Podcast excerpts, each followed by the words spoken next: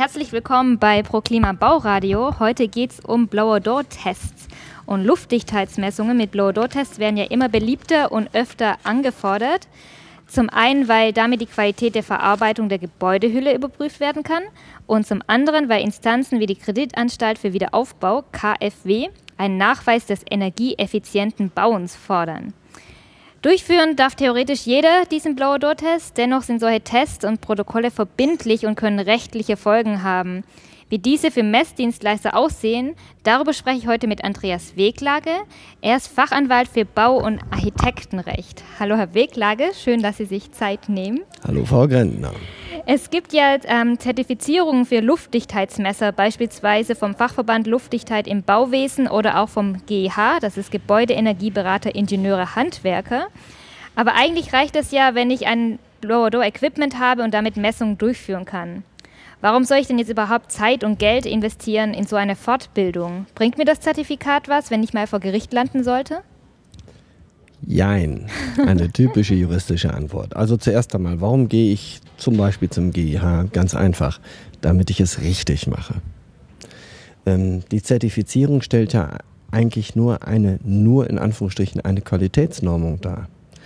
Ähm, es gibt exzellente Fachleute bei einer Einrichtung wie zum Beispiel dem GEH, die dafür Sorge tragen, dass ich fachlich wie auch rechtlich auf aktueller Höhe bin und dadurch durch das Zertifikat erkennbar nach außen für den potenziellen Kunden dartun kann, dass ich mich auf genau diesem Niveau bewege. Okay, das heißt, ähm, es ist eher auch was für die Außendarstellung ganz gut? Total. Werbung pur, Werbung wenn pur. Sie meine Meinung hören wollen. Denn weil es dem Grunde nach jeder darf und in Anführungsstrichen jeder auch zu können glaubt, Ja. ähm, wo ist das Abgrenzungskriterium? Das Abgrenzungskriterium muss natürlich etwas sein, das man ähm, objektiviert betrachten kann. Und eine Zertifizierung von einer renommierten Einrichtung ist da natürlich das Allerbeste, was da ähm, ähm, in eine Außendarstellung eingeführt werden kann. Aber wie sieht das Gericht das? Wenn ich jetzt so ein Zertifikat habe, glaubt mir das Gericht eher, als wenn ich kein Zertifikat habe? Das ist eine ganz komplizierte Frage, die Sie da stellen, weil da muss ich ein bisschen ausholen. Also zuallererst einmal, wenn ich einen Blower-Door-Test habe, also der ja eigentlich dem Grunde nach und von Hause aus Differenzdruck-Messverfahrenstest heißen müsste, weil Blower Door ja eigentlich ein Markenname aus den Vereinigten Staaten ist und entsprechend geschützt ist. Trotz allem sagt hier jeder Blower Door und Blower Door Test ähnlich wie wir das bei einem berühmten Papiertaschentuch kennen. Da schnupft auch nicht jeder nur in ein Produkt dieses Herstellers und trotzdem sagt jeder, gib mir mal ein Pünktchen, Pünktchen, Pünktchen. So Ja, ähnlich ist ja. das hier auch. Da gibt es ja Also- auch immer wieder so Unsicherheiten, ob, Blower, ob man Blower dort äh, Test oder man Blower Door- Blower Door Test anbieten Mhm. darf, wenn man nicht mit dem Blower Door, mit der Blower Door Minneapolis Mhm. misst. Und Sie sagen somit, das ist wie bei Tempo. Ich darf auch sagen, ich bin Blower Door Ich, Messdienstleister. ich bin natürlich kein Markenspezialist ähm, und Markenrechtsspezialist, aber der Verdacht ist naheliegend, denn ich kann also nur aus der gerichtlichen Praxis und aus der anwaltlichen Praxis plaudern. Da sprechen alle Baujuristen gerne vom Blower-Door-Test und das Bewusstsein, dass das im Prinzip eine Messtechnik ähm, von einem Unternehmen in Minneapolis ist, das haben die wenigsten. Hätte ich nicht irgendwann das große Kompendium als Herausgeber für den Energieausweis und ähm, energetisches Bauen herausgegeben vor vielen Jahren, wüsste ich das bis heute nicht. So ehrlich kann ich schon Ja. sein. Also von daher glaube ich, es ist so ein eingeführter Begriff. Jeder weiß, was damit gemeint ist. Und niemand denkt dabei an die Marke Blower Door, sondern jeder denkt nur an eine allgemeingebräuchliche Verfahrenstechnikbezeichnung. Okay, Wie dann bei dem Papiertaschen. Genau, wie bei den Papiertaschen. Jetzt zurück vom, Ja.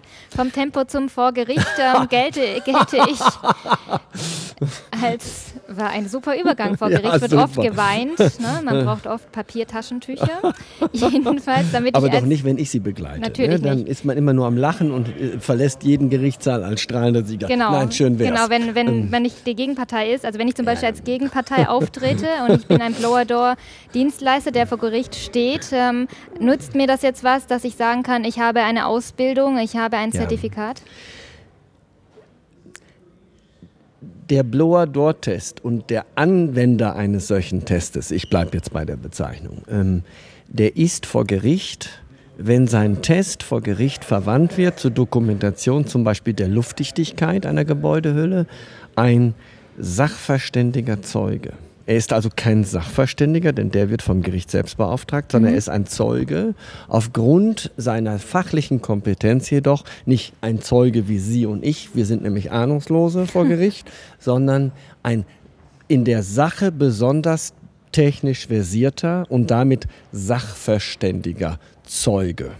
Und dieser sachverständige Zeuge dokumentiert natürlich seine eigene Kernkompetenz mit einem Zertifikat besser, auch einem Gericht gegenüber, als wenn er sagt, Herr Vorsitzender, ich spüre es ganz deutlich, ich bin ein unglaublich qualifizierter Spezialist. Mhm. Okay. okay. Okay, gut, dann haben wir diesen Punkt abge abgehakt mit dem Fazit Weiterbildung ja. bringt doch was. Ähm, Lohnt sich absolut.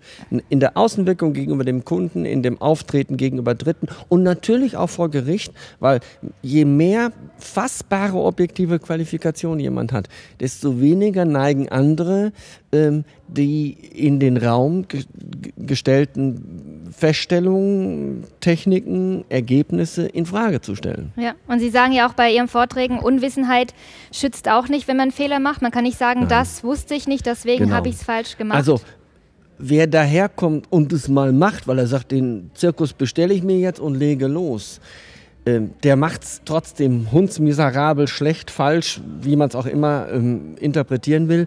Und er wird für diese Leistung haften. Das ist das ganz entscheidende Moment, weil vielen ist ja, wir brechen es jetzt mal gemeinsam rechtlich runter. Wenn ich einen solchen Test in Auftrag gebe, als Bauherr oder auch zum Beispiel als Werkunternehmer, der ein drittes Unternehmen beauftragt mit der Prüfung, um die eigene Qualität äh, zu dokumentieren der erbrachten Leistung, dann ist dieser Auftrag ein Werkvertrag.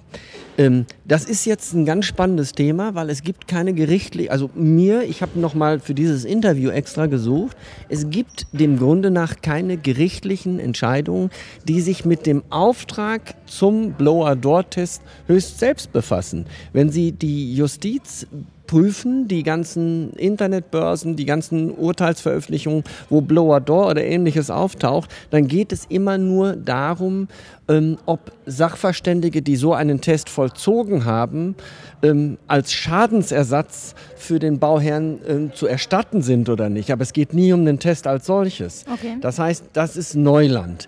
Dem Grunde nach haben wir nur eine einzige Entscheidung, nicht mal Entscheidung, eine allerdings sehr gewichtige Literaturstelle. Mhm. Das ist die Literaturstelle von Herrn von Kamphausen, ähm, veröffentlicht im Baurecht 2006 also schon eine Weile her, wie Sie jetzt hören, neun Jahre immerhin, der sich für den Aussteller zum Energieausweis, und das können Sie jetzt unisono auch für den ähm, Ersteller eines Blower-Door-Testes benutzen, der sagt, und das ist heute nach wie vor herrschende Meinung, ich kenne keine andere Meinung, sie wird auch in der eingängigen Literatur weiterhin so vertreten, die sagt, das ist ein Werkvertrag.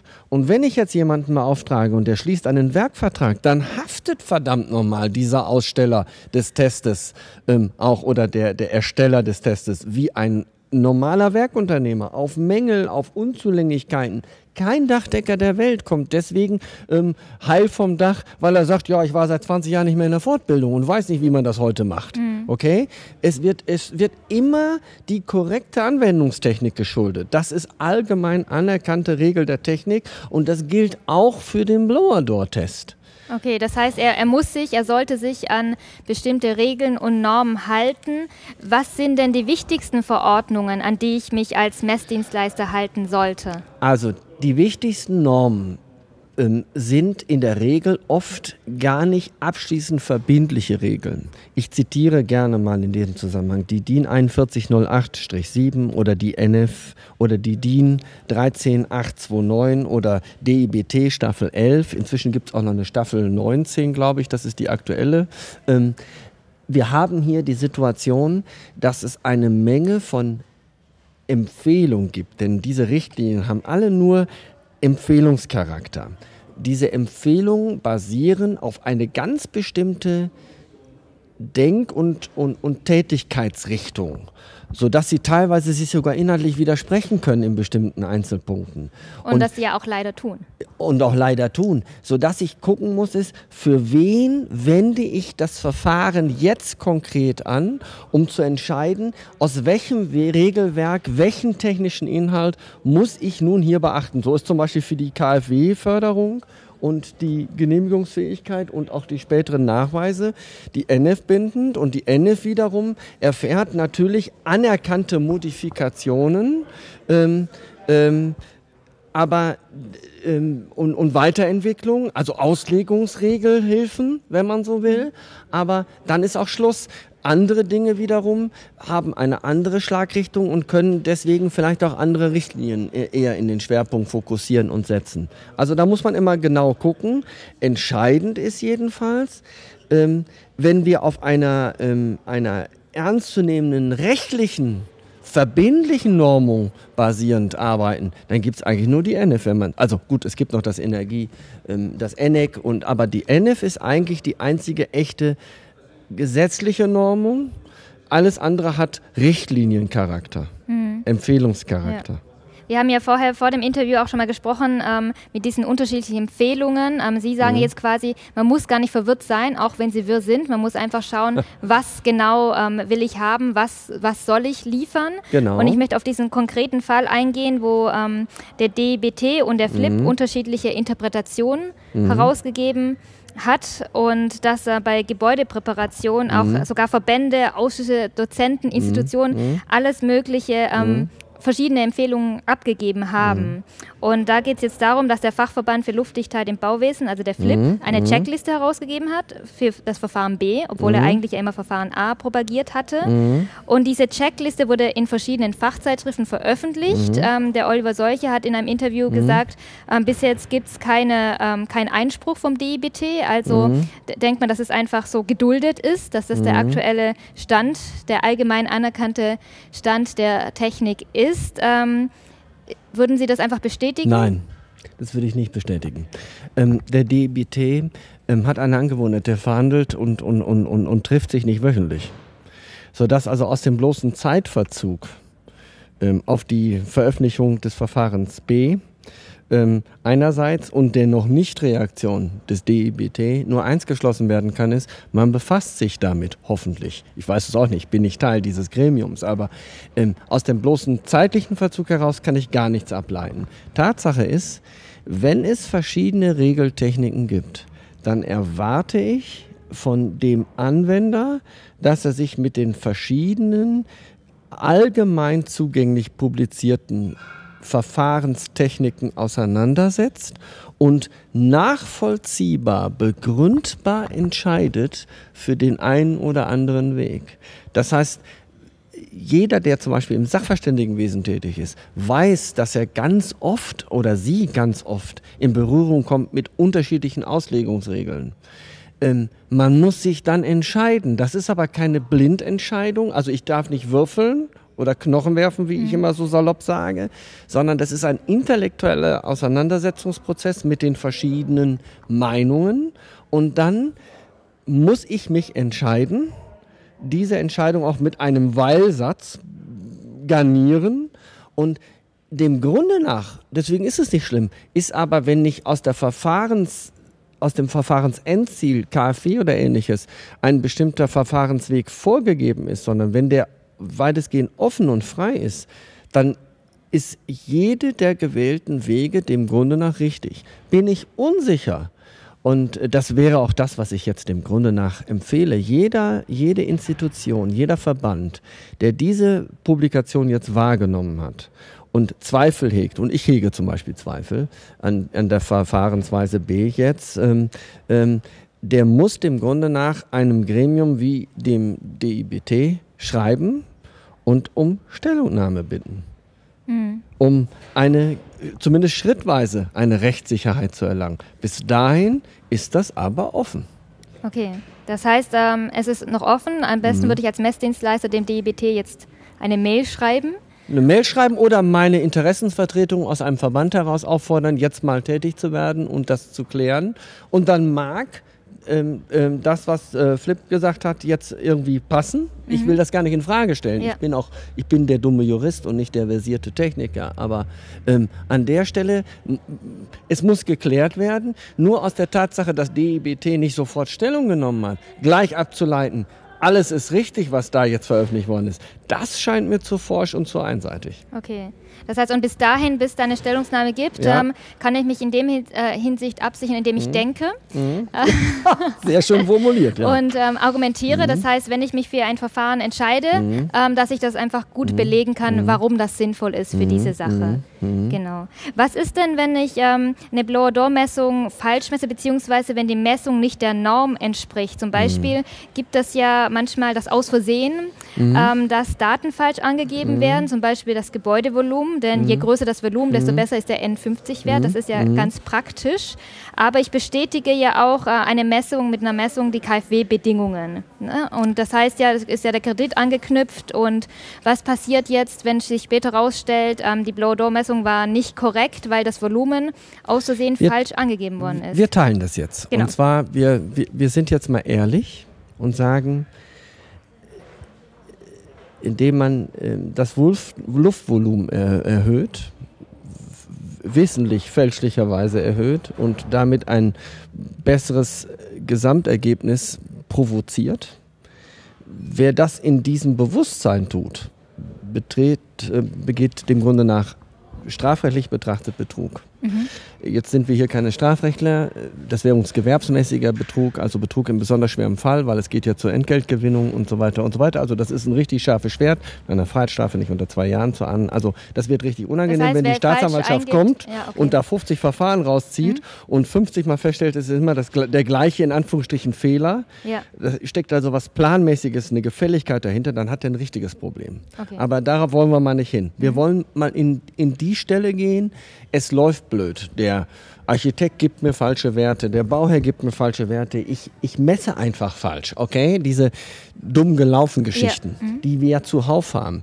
Das ist ein also noch ist das ja alles harmlos. Aber in Wirklichkeit steckt da eine unglaubliche Haftungsdynamik drin. Das ist vielen gar nicht klar. Das ist beim Energieausweis nämlich genau das Gleiche. Da propagiere ich das jetzt schon in der zwischen dritten Auflage in meinem Kompendium. Und allmählich begreifen die Leute erst, was für wahnsinnige Schadensersatzklamotten da äh, möglicherweise auf den Einzelnen zurollen, der sowas falsch macht.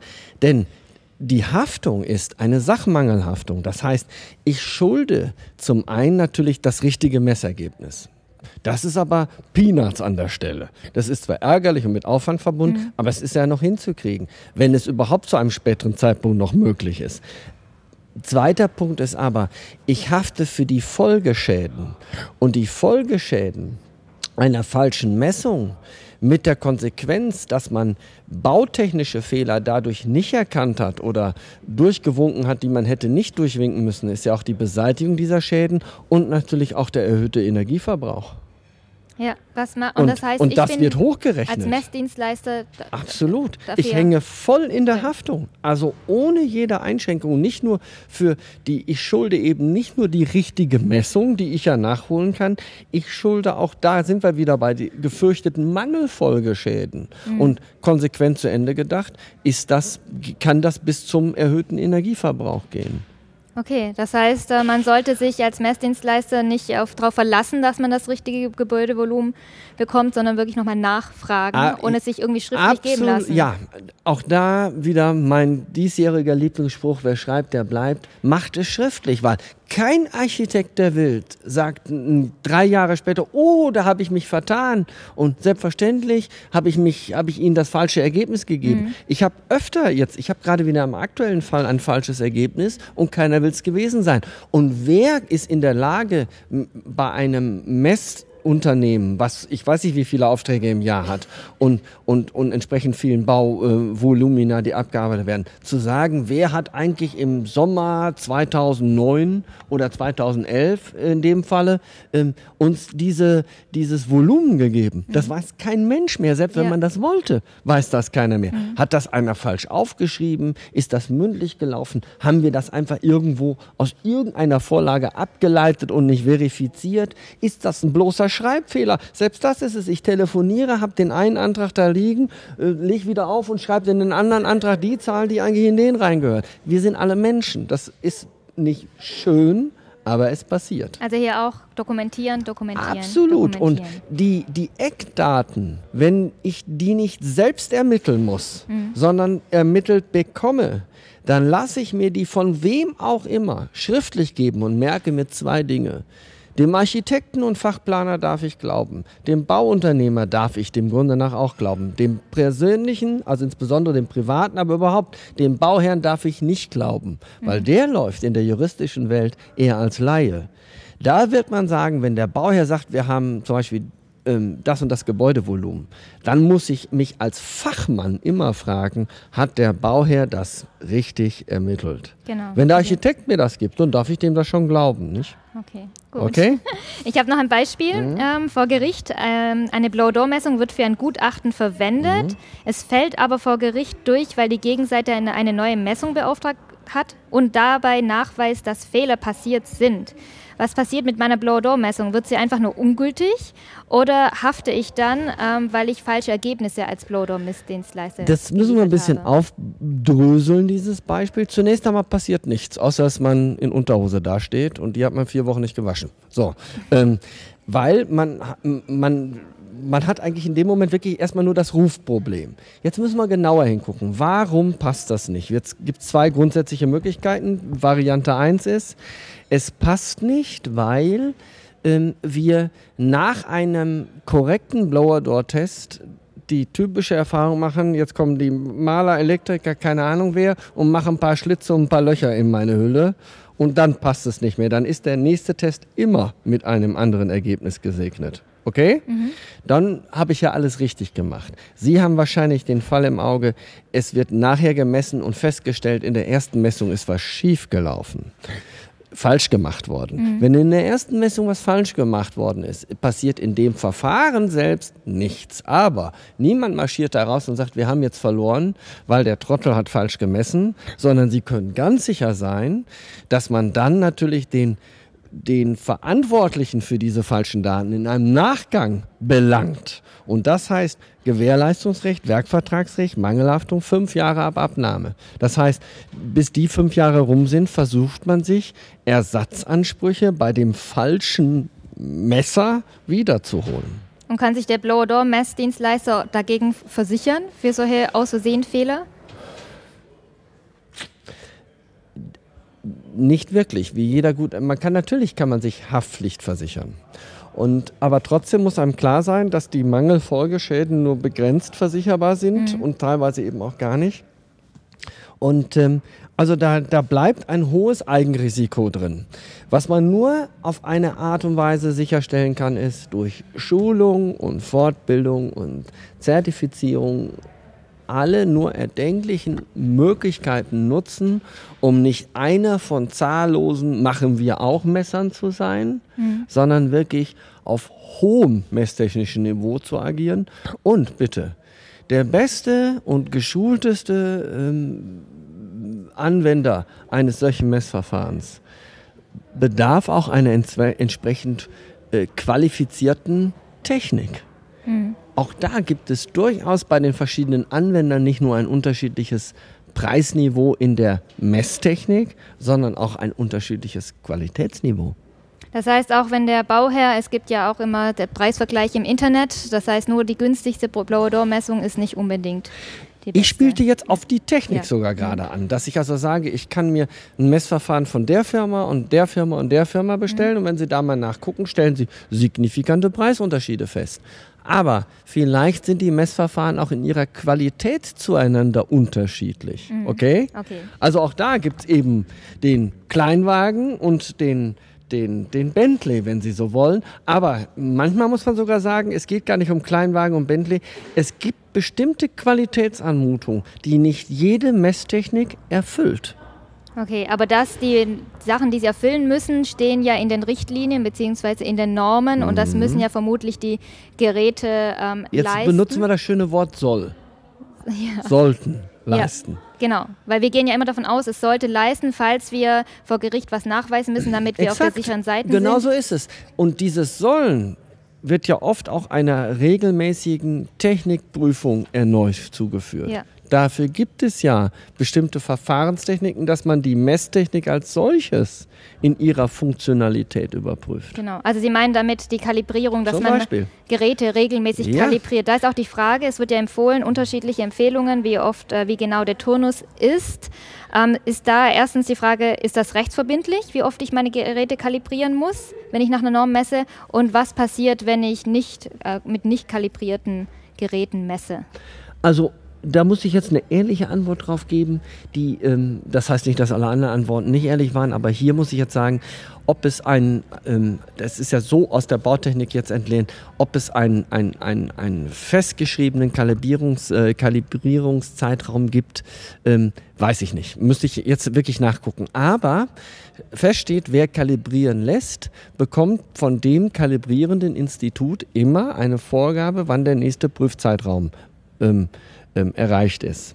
Und das ist etwas sehr Wichtiges und das möchte ich mir mal jetzt erlauben. Ich habe vom Verkehrsrecht überhaupt keine Ahnung, aber das ist ein schönes für uns auch, glaube ich, alle einschließlich der Zuhörer ein gutes Beispiel. Sie werden wegen einer Geschwindigkeitsüberschreitung per Lasertechnik gemessen. Mhm. Der hält sie an und sagt, hurra, du bist 30 Kilometer zu schnell, wir wissen, Fahrverbot heißt das, glaube ich, und 500 Euro Geldstrafe oder alles äußerst unerfreulich. Und dann sehe ich auf dem Siegel von dieser Laserpistole äh, TÜV 2007. Entschuldigung, jetzt mit dem TÜV, das ist jetzt nur so ein Beispiel, ja. ja. Nehmen wir, darauf kommt es jetzt nicht an. Ich denke jedenfalls, wie, das Ding ist acht Jahre im Einsatz und das hat nie einer überprüft und der sagt jetzt, ich bin 130 gefahren an der Stelle, wo nur 50 erlaubt ist. Ich war zu schnell, aber laut meinem Tacho waren es nur 70. Verstehen Sie, was ich meine? Mhm. Dann wird jeder sofort auf die Technik losgehen und sagen, die kann ja nicht mehr technisch äh, richtig sein. Da mhm. ist irgendwas schiefgelaufen und das akzeptiere ich nicht. Und so müssen Sie sich das mit der Kalibrierung auch vorstellen. Die Intervalle des jeweils kalibrierenden Instituts einzuhalten, ist eine Garantie dafür, dass, denn es ist ja immer nur eine Augenblicksaufnahme. Auch die Kalibrierung heißt ja nur, an dem Tag hat es funktioniert.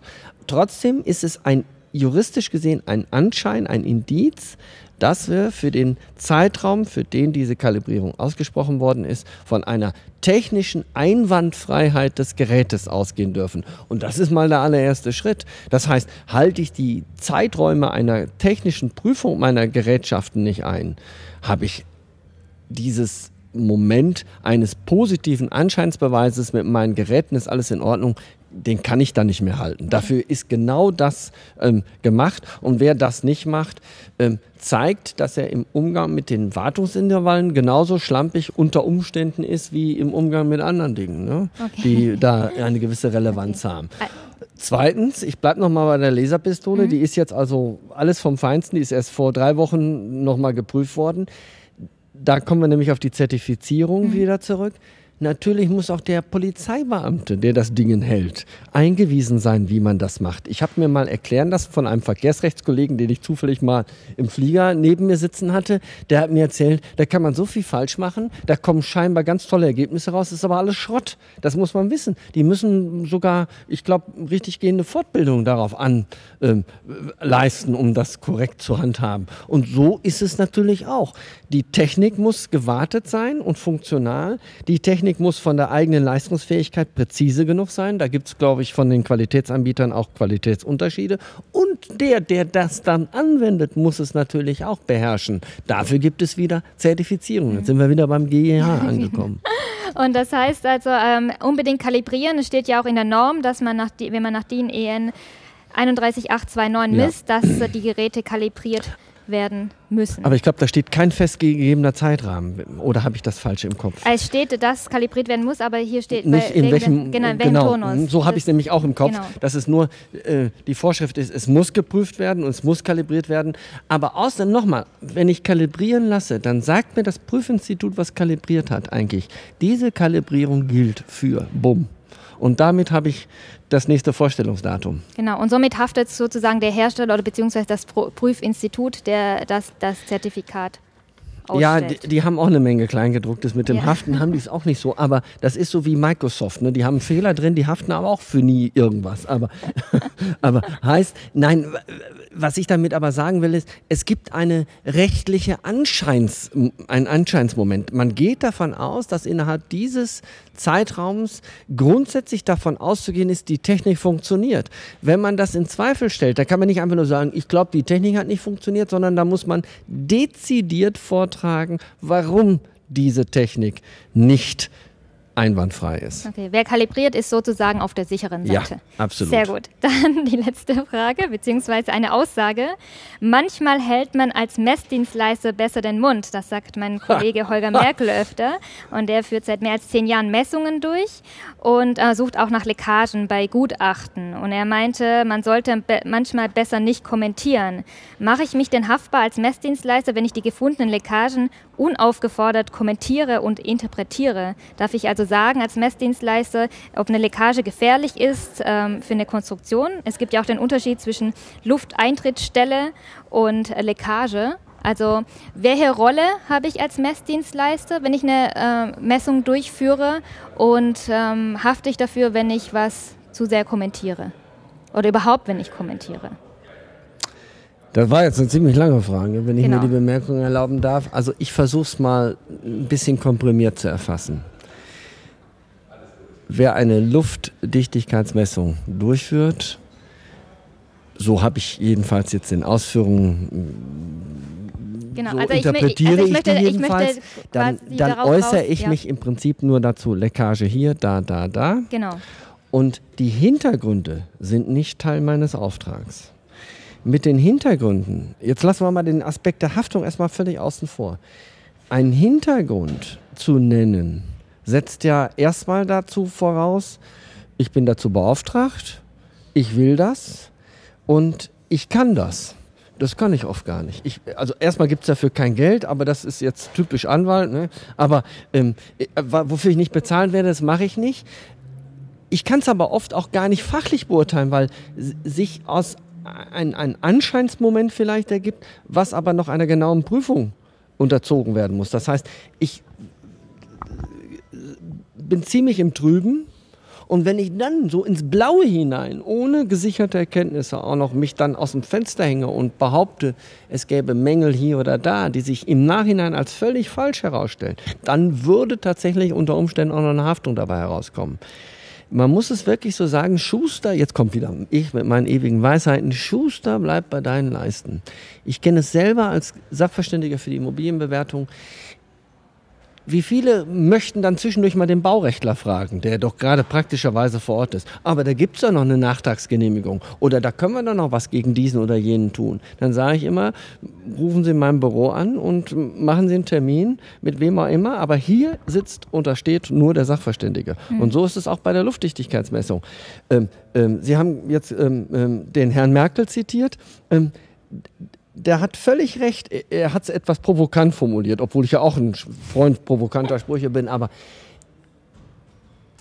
er ist auf seinen konkreten Auftrag fokussiert und gut beraten, wenn er es dabei belässt, weil wenn er einmal damit anfängt und sich über Mut, in Mutmaßungen ergeht, lässt ihn ja auch keiner mehr von der Baustelle oder vom, aus dem Haus raus, sondern die bohren und haken nach und bohren und haken nach und dann verrennt man sich zwangsweise in einer Analyse, die man seriös in dem Moment gar nicht machen kann. Natürlich hat der Herr Merkel aufgrund seiner hohen Erfahrung einen Verdacht, dass er sagt, wenn das da und da zieht, er sagt dann, ja nichts. Ne? Ja, ja, dann, dann, dann spult in seinem Kopf was ab und er hat natürlich eine Vermutung. Und mit dieser Vermutung rate ich mal, wird er 90 oder 95 Prozent richtig liegen, aber eben auch 5 Prozent falsch. Das heißt, da hält er sich bedeckt und es ist absolut richtig und ich kann es super gut nachvollziehen, weil, äh, nachvollziehen, weil es ist töricht, etwas zu sagen und es ist auch keinem damit gedient, sondern da muss man, da müssen andere kommen, die das dann von ihm als Messergebnis ermittelt und als Leckage oder als, als, als, als, als Stelle mit einem nicht gewünschten Luftstrom ähm, genauer untersuchen. Da, geht's um, da wird eine Bauteilöffnung gemacht und und und und und. Da wird einiges an Aufwand getrieben und dann wird man gucken. Mhm. Aber kann dann, wenn ich jetzt aus Versehen so ins ins Reden komme und ähm, einfach nur das gut gemeint habe und das kommentiere, kann ich das, kann das dann vor Gericht Ja, verwendet klar. werden von der Gegenseite Das, sozusagen? ja, was heißt von der Gegenseite? Aber wenn ich, wenn ich ohne Not vor mich hinrede, ja, Mhm. dann ähm, sollte ich A, äh, einen Therapeuten meiner, äh, me- meines Vertrauens aufsuchen, weil das ist ein schlechtes Indiz. Und zweitens, nein, Spaß beiseite, es ist töricht. Es ist, jede Gefälligkeit, jedes, wenn wir uns auf einer Party treffen und Sie sagen, Herr Winkler, wie ist denn das eigentlich nochmal mit der Gewährleistung für Baumängel? Drei oder fünf Jahre. Und ich sage drei und Sie haben daraufhin einen Schaden von fünf Millionen nicht rechtzeitig geltend gemacht. Dann denkt man doch auf einer Party, mein Gott, es ist eine Gefälligkeit. Und für Gefälligkeiten haftet man. In einem schärferen Rahmen. Also das heißt, nicht so sehr wie im Vertrag, sondern der Rahmen ist etwas schärfer oder locker, je nach Sicht der Dinge. Aber trotzdem, man, für die Gefälligkeit droht mir eine Haftung. Das heißt, ich muss sagen, tut mir leid, Frau Gentner, ich habe drei Bier getrunken, keine Ahnung, was Sie wissen wollen von mir. Rufen Sie mich nächste Woche Dienstag, wenn ich wieder nüchtern bin, an. Und so muss der sagen, nee, ich hier jetzt nein. Das heißt, der Messdienstleister muss auch seine Rolle wahrnehmen. Er ist ein Messdienstleister und kein Gutachter. Genau, so ist es. Sehr schön, dann lassen Sie uns jetzt den Mund halten. Danke, dass Sie nicht den Mund gehalten haben während des Interviews. War sehr interessant und vielen Okay. Dank. Wunderbar.